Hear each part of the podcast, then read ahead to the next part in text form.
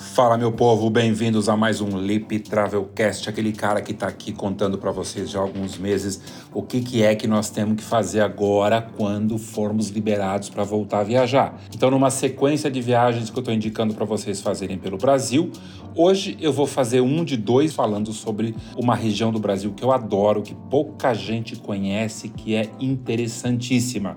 Sabe onde fica? O Centro-Oeste que é formado por três estados, né? Nós temos lá o Mato Grosso, Mato Grosso do Sul e o estado de Goiás, que é onde fica a nossa capital federal, Brasília, a cidade mais populosa dessa região inteira. E o Centro-Oeste, gente, é a região com menos concentrações urbanas, tem grandes vazios demográficos, é a mais interiorana do país e é a única sem litoral. Só que tem atrações de tirar o fôlego. Bora comigo então conhecer um pouco do que a gente tem para fazer no nosso Velho Oeste?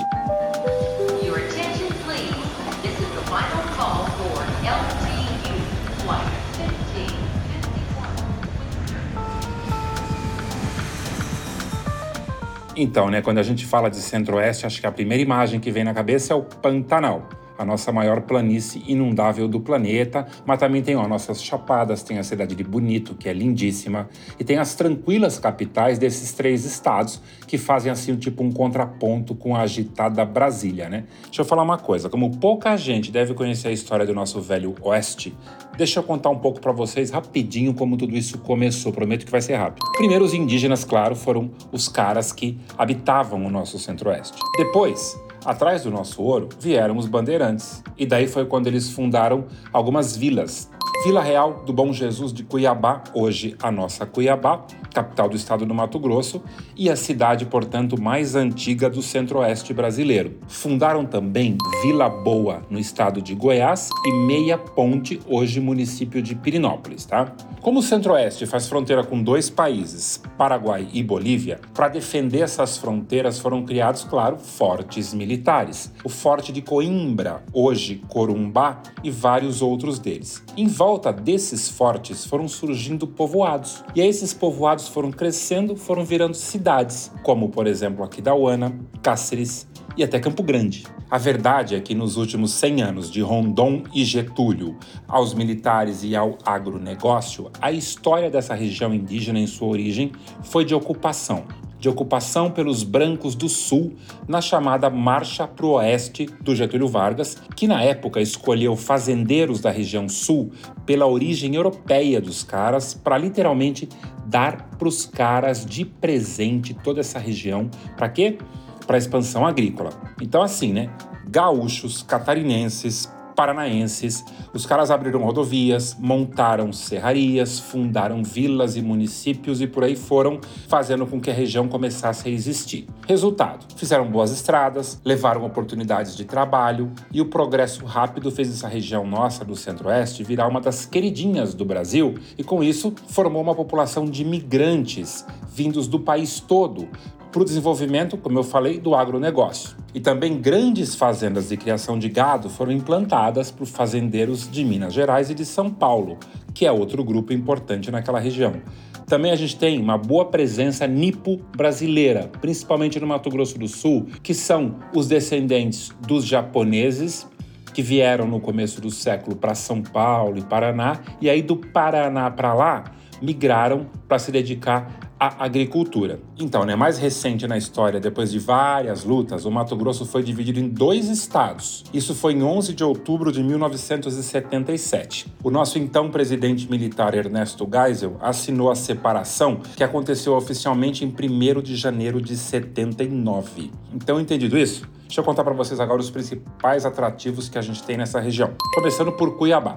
Cuiabá, ou como dizem carinhosamente por lá, a nossa Cuiabrasa, é literalmente o ponto central do continente sul-americano. Lá fica um marco que é celebrado por um monumento chamado Centro Geodésico da América do Sul. Esse monumento é, na verdade, um bom começo para a gente explorar um município que tem também ó, um ótimo centro histórico, que aliás é reconhecido como Patrimônio Nacional pelo IFAM. Na Praça Popular tem um montão de bares e restaurantes para a gente poder relaxar antes de rumar de carro para o Pantanal, que aliás é o próximo assunto que eu vou contar para vocês, ou para Nobres, que tem aqueles rios incríveis cristalinos, ou para as chapadas, tanto a dos Guimarães quanto a dos Parecis, que aí tem aquelas incríveis cachoeiras, grutas e rios. Aliás, gente, tem um vídeo lá no meu canal e um podcast aqui também que eu falo sobre essas sensacionais chapadas brasileiras. E daí eu incluo essas duas do Centro-Oeste na minha lista. E como Cuiabá é bastante frequentada pelos empresários do agronegócio, tem boa estrutura de serviços e de hospedagem, tá? E independente de onde a gente for no estado, tem que fazer uma parada, pelo menos de dois dias em Cuiabá, até porque é meio que obrigatório a gente conhecer, além da cidade, alguns dos restaurantes da cidade, como o Marralô, por exemplo que é um sofisticado cuiabano francês. Ó, tem ainda a peixaria do Leles, para ir treinando comer as delícias dos peixes da região, que vocês vão comer peixe pra caramba quando estiver por lá. Ah, e ó, uma dica de ouro, hein? Não dá para sair de lá sem provar o furundu, que é tipo um docinho tradicional de Cuiabá, que é feito de mamão verde ralado ou até com o próprio pau do mamoeiro e melado de cana é delicioso. Para quem gosta de doce de abóbora, vai achar esse doce mais gostoso ainda. Agora vamos falar de Cáceres. Cáceres, gente, é a princesinha pantaneira.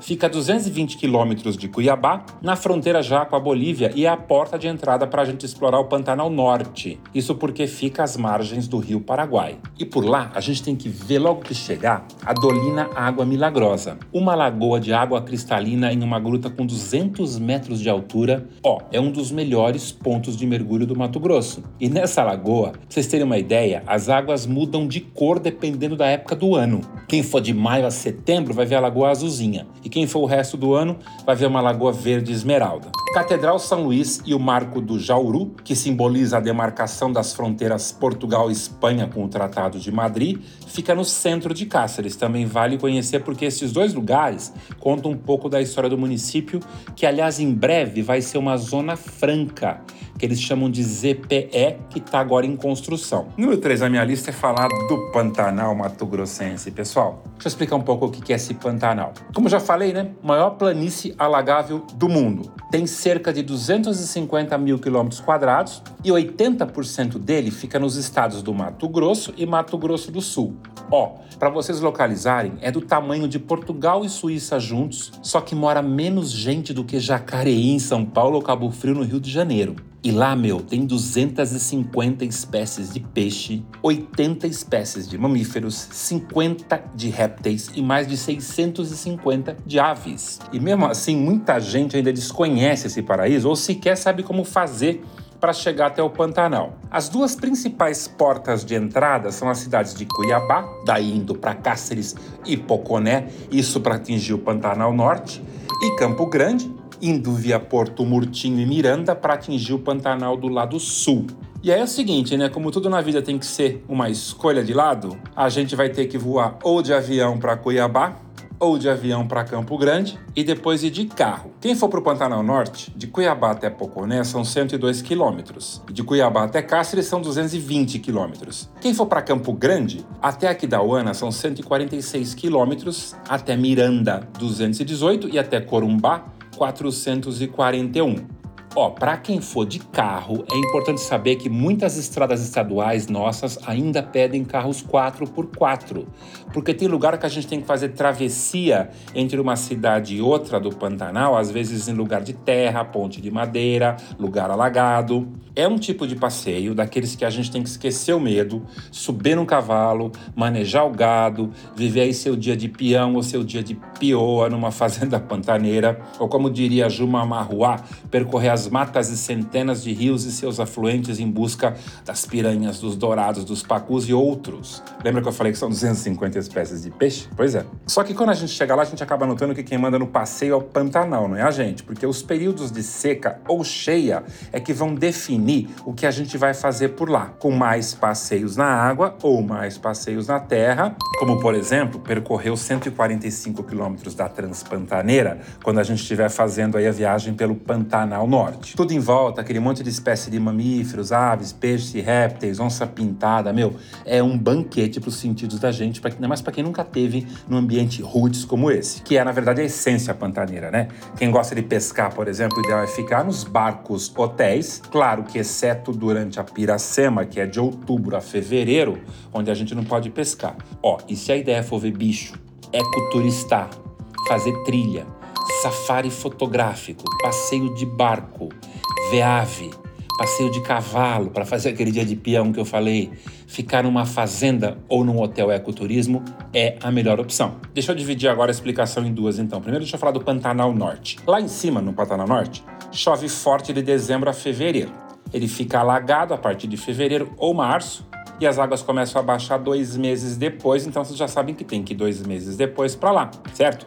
Estou falando de maio, a partir de maio, junho, é o período ideal para a gente visitar o Pantanal Norte. Ficar hospedado em Poconé, daí madrugar e percorrer a transpantaneira para ver os jacarés na beira dos rios, as revoadas de pássaros, meu, ou passear de barco no Hotel Araras Ecolodge é uma coisa que vocês não podem deixar de fazer. Muita gente me pergunta, quando eu falo de Pantanal, onde que tem que ficar quando vai para Pantanal? Aí eu falo assim, depende do tipo de turista que você é e de quanto você quer pagar, certo? Ou que você está interessado em ver. São três os tipos de hospedagem. Você pode escolher hotel, você pode escolher barco hotel ou você pode escolher fazenda. Os hotéis, por exemplo, alguns têm estrutura para pescadores. Apesar de eles serem mais simples, a vantagem é que na maioria deles o preço já inclui o barco com o piloteiro para te levar e trazer para pescar. Tem o Recanto Dourado em Cáceres e o Porto Jofre Pantanal em Porto Jofre no fim da Transpantaneira, que são a cara de quem é pescador. Para quem quiser dormir no rio, tem os barcos hotéis, como eu falei, tipo um que chama Lenda do Pantanal, que sai de Cáceres e vai navegando pelo Rio Paraguai. E ó, tô falando isso porque esse é o mais estruturado, tem cabines com camas e já inclui até as refeições. Agora as fazendas são a pedida para quem for só ecoturistar, para quem não for pescador. Elas oferecem experiência pessoal de imersão no meio de tudo aquilo que eu falei, tá? É um esquemão muito legal. Algumas sugestões legais dessas fazendas que eu recomendo: Pousada Araras Pantanal Ecolodge, em Poconé, e a Pousada do Rio Mutum, já em Barão de Melgaço.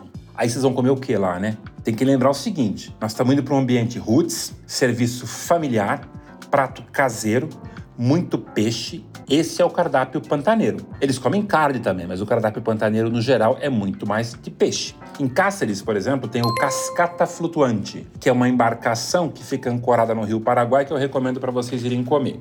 Vamos lá para o Pantanal Sul. No Pantanal Sul, as águas começam a subir em maio, ou seja, o período em que tem maior chance de pegar a estrada seca e trafegável vai ser de julho a setembro, principalmente se você for pela estrada Parque Pantanal, que tem 120 quilômetros de pista, uma pista bem estreita, tá? Mais estreita do que a Transpantaneira no Pantanal Norte, mas o passeio é muito top. Tem muita ponte de madeira que liga ali a região, por exemplo, de Lampião Aceso até Corumbá, na altura do Buraco das Piranhas. No caminho, gente, aventura pantaneira na veia. Começando ali pelo maciço do Urucum, que fica no quilômetro 68. Aí tem a ponte sobre o Rio Paraguai, que é linda, no distrito de Porto da Manga. A famosa curva do Leque e Passo da Lontra, com aquelas passarelas flutuantes na floresta, que fica tudo ali pertinho do Buraco das Piranhas, mais ou menos 8 quilômetros. Pra vocês terem uma ideia, na cheia, essa estrada vira um rio e pode ser literalmente percorrida de barco. Eles fazem isso por lá. Acreditem em mim. Se alguém aí ó, ficou com medo da aventura, outra opção qual que é? Mais prática, é ir de avião para o Pantanal. Tem voo direto para Corumbá, que é o coração do Pantanal Sul. São só duas horinhas saindo de São Paulo num voo direto. Então essa dica é legal. Agora uma super dica que eu quero falar para vocês. Um day use num hotel de ecoturismo em Aquidauana, onde ficam as fazendas Aguapé e Pequi, por um safari fotográfico ou passeio a cavalo, e não deixar de comer um pacu ou um pintado ou um tambaqui no restaurante Casarão lá do centro é sensacional. Vão por mim. Eu faria isso para ter assim essa imersão já no Pantanal chegando por aqui da Uana. Onde ficar? Onde ficar no Pantanal Sul? Fácil. Ó, tem o refúgio da ilha, tem o refúgio ecológico Caimã em Miranda, e tem a fazenda Pequi em Aquidauana, e tem a pousada Charaés na estrada Parque, que fica 135 quilômetros já mais perto de Corumbá. Para os pescadores, tem ótimos hotéis como o Lontra Pantanal, que fica às margens do rio Miranda, e os barcos hotéis que navegam pelo rio Paraguai, aí buscando as 250 espécies de peixe pantaneiro. Um deles que eu gosto é o Calypso, que ele tem 26 camarotes. É o maiorzinho deles vocês vão gostar, porque tem mais estrutura para quem é pescador, mas é um pouquinho mais exigente. Falando de peixe, né? 250 espécies de peixe catalogada. Só que é o seguinte, na mesa mesmo pra gente comer, elas não passam de 10, tá? E o que, que eu para vocês? Tenta combinar qualquer um desses peixes com um delicioso arroz carreteiro lá do Pantanal. O rei dos cardápios deles é o pintado grelhado, que ele vem em filé no espeto, e até na mojica, que é um ensopado com um cubo de peixe e mandioca cozida. O pacu é a segunda opção. Apesar da carne gordurosa, cheio de espinhas, eu acho muito gostoso. E tem uma receita deles com pacu com as campeã, que eles chamam de ventrecha de pacu, que é tipo uma costela de peixe frita. Tem o pera, que é o piraputanga, que é aquele peixe mais de carne avermelhada. Também tem o dourado. E eles têm também, gente, uma gama de outros peixes que eles chamam de menos nobres, como o curimbatá, por exemplo. E claro, né? Tem que tomar o caldo de piranha, que é uma delícia ir o Pantanal não provar caldo de piranha, não ir para o Pantanal. Campo Grande. Gente, Mato Grosso do Sul é lindo por natureza, a gente já sabe, a gente vê na televisão, a gente vê todo mundo, escuta todo mundo falar, um montão de cachoeira, rio cristalino, paisagem de cerrado, tem bonito, tem aqueles lindos cenários inundados do Pantanal, como acabei de contar, de quebra tem cidades que fazem fronteira com o Paraguai, com excelentes opções para compras. Ah, eu tenho um vídeo no meu canal do YouTube que eu fui fazer uma viagem de compras no Paraguai, justamente para comparar preços. E eu comparo muito preço do Paraguai, dos Estados Unidos e do Brasil, considerando aí as variações do dólar. Então é legal, porque muita gente pensa que é tudo muito ruim de fazer compra do lado do Paraguai, e não é. Nós temos gente, uma verdadeira horda de gente que mora no Centro-Oeste, que consome muito nesses lugares. E esses lugares têm shoppings de alta qualidade, tá? Não é só aquele monte de compra na rua que a gente pensa que é tudo falso. Então depois dá uma olhadinha nesse meu vídeo, tá bem legal, vai lá, ó. Lip Travel Show, compras no Paraguai. Voltando, o que, que tem mais de gostoso no Campo Grande? E claro que tem a comida da região que é sensacional, que é rica em carne e em peixes, e peixes da melhor qualidade. E não dá pra gente deixar de contar para vocês como é diferente as pessoas que moram no Centro-Oeste. Todo mundo que está lá é fruto de uma integração dos povos indígenas, descendentes de japoneses, gente do Sul e do Sudeste. Então é meio que um caldeirão que faz do MS um destino meu de uma miscigenação super interessante. Tô falando isso por quê? Pelo seguinte: não importa para onde você vá no Mato Grosso do Sul, o ideal é começar por Campo Grande, pelo menos dois dias em Campo Grande. É interessante para você conhecer essa cidade. Ela é planejada, é super arborizada, é a capital do Mato Grosso do Sul, por conta desse mix de culturas, tem muita coisa legal para fazer. Artesanato de peças cerâmicas ou de madeira, por exemplo, tapeçarias, que é a influência das tribos indígenas da região. Do país vizinho, o Paraguai, a influência o que, que é? É a chipa, que é uma espécie de pão de queijo de massa compacta. Tem também um prato chamado sopa paraguaia, que na verdade não é uma sopa, é uma torta salgada, que é uma delícia. E eles tomam muito tereré, que é um tipo de chimarrão do sul que os gaúchos foram para lá, lembra? Só que aqui, como é muito quente, o chimarrão eles tomam gelado, que é então o tereré, tá? Não chama chimarrão. E para incrementar, tem um prato chamado soba, que é um macarrão artesanal feito com omelete, carne de porco, às vezes tem outras variações que as pessoas já estão fazendo por lá, que é uma herança da onde? Dos imigrantes japoneses que vieram do outro lado do mundo, foram parar no Paraná e do Paraná foram subindo, subindo, subindo e hoje estão nessa região toda do Mato Grosso do Sul também. Dois lugares legais que eu recomendo para vocês provarem comidinhas do Mato Grosso do Sul. A Feira Central, que fica perto da estação ferroviária, tem também, ó, um parque novo, que é um parque só com trailers de comidas. Eles chamam esse parque de Gastrota ou Parque dos Chefes, e é onde vocês vão conseguir experimentar um montão de blend de comida da região, lanches de chefes renomados, inclusive tem lanche com carne de jacaré até lá, tá? Nesse lugar. Mas, gente, mesa variada não é o único atrativo da capital sul-mato-grossense, definitivamente. Tem o Parque das Nações Indígenas, que é o point da cidade, com pista de Cooper, skate, gramados, quadras, lago, palco, teatro de arena, restaurante.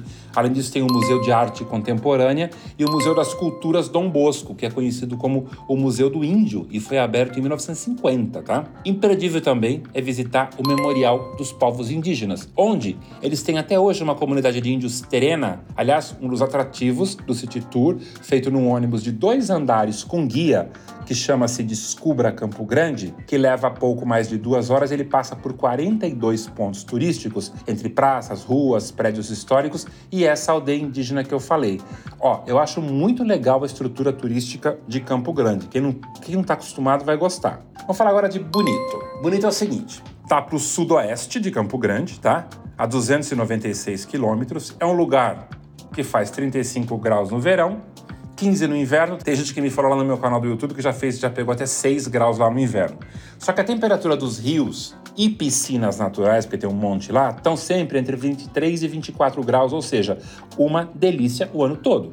Apesar de Bonito ter fama de cidade cara, pessoal, preço para gringo, na verdade os preços são mais a menos para quem for no inverno, tá? A diária, por exemplo, estava olhando a diária média, é de 250 à noite para um casal em hotéis ou pousadas, já essas com classificação acima de 9 no site de avaliações, agora no inverno, tipo, se você for agosto, setembro, né? Pessoal, passeio é o que não falta em Bonito, né? Todo mundo já ouviu falar. O que, que eu recomendo?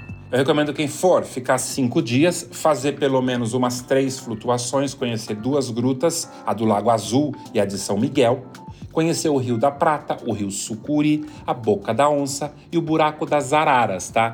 Aí vocês fazem boia cross, arvorismo, 4x4, tem um monte de coisa para fazer. E em Bonito, sim, os passeios são mais caros, porque tudo realmente funciona, tá? Pra vocês terem uma ideia, os passeios saem no horário, são super organizados, os guias são super qualificados, os equipamentos de segurança que os caras precisam para a gente fazer os passeios são caros. Então tem que levar em consideração isso também, né? Nos próprios hotéis e pousadas, tem ali as mesas que vendem para a gente esses passeios para vocês poderem comparar os preços, tá? Tem, por exemplo, a Bonito Tour que eu gosto, que eu já comprei lá com eles. Muita gente que vai até Bonito, principalmente quem já foi e achou caro, prefere fazer o quê na segunda viagem? Ficar nos balneários principalmente o Complexo Nascente Azul, o Balneário do Sol ou Municipal. Esses lugares são tipo resorts, só que eles já têm um montão de atividade incluída, daí a viagem sai mais barata. Você não tem que ficar comprando aquele monte de passeio separado que você nunca tinha feito. E se você quiser economizar mais ainda, gente, tem um lugar chamado Bodoquena, que é uma cidade que fica a 75 quilômetros de Bonito, tá? É outra opção para quem quiser gastar menos. Os passeios lá, ó, vou avisando, não são tão bem estruturados quanto os de Bonito, mas muito bom também, tá? Acho que vale a pena para sentir a experiência uma vez num lugar, outra vez no outro. Agora, uma coisa engraçada, né, que eu sempre escuto: tem muita gente que acha que Bonito fica no Pantanal. Meu, só que não, tá? Tudo bem que são só 160 quilômetros de Bonito até a cidade de Miranda, que é a porta de entrada do Pantanal, como eu falei antes. E não é longe, mas não tem nada a ver um lugar com o outro, tá? Apesar deles terem, assim, ecossistemas parecidos, a gastronomia, a receita dos peixes, tudo igual, um fica para o sudoeste e outro fica para o outro lado, para o oeste, né?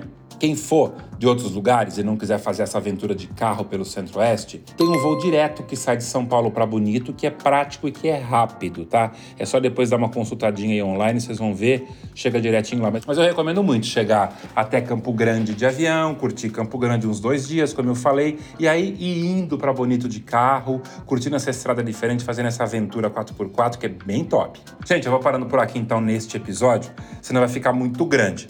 Então eu falei para vocês, ó, Mato Grosso, Mato Grosso do Sul, né?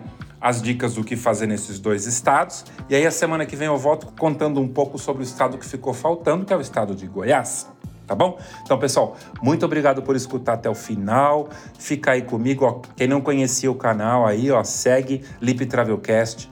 Me acompanha lá no Instagram, Lip Travel Show. E no YouTube, vídeos de quase todos os programas que eu faço aqui no canal. Também tenho lá para compartilhar com vocês as imagens desses lugares. Então, me acompanha por lá também, se inscreve no meu canal, Lip Travel Show. Tô saindo fora, obrigado, gente. Semana que vem tô de volta. Então, ó, bora comigo viajar pelo Brasil agora quando a gente for liberado. Por quê? Porque viajar é uma delícia e é a hora da gente aproveitar o nosso Brasilzão velho de guerra, né? Beijo, gente. Fui. Valeu.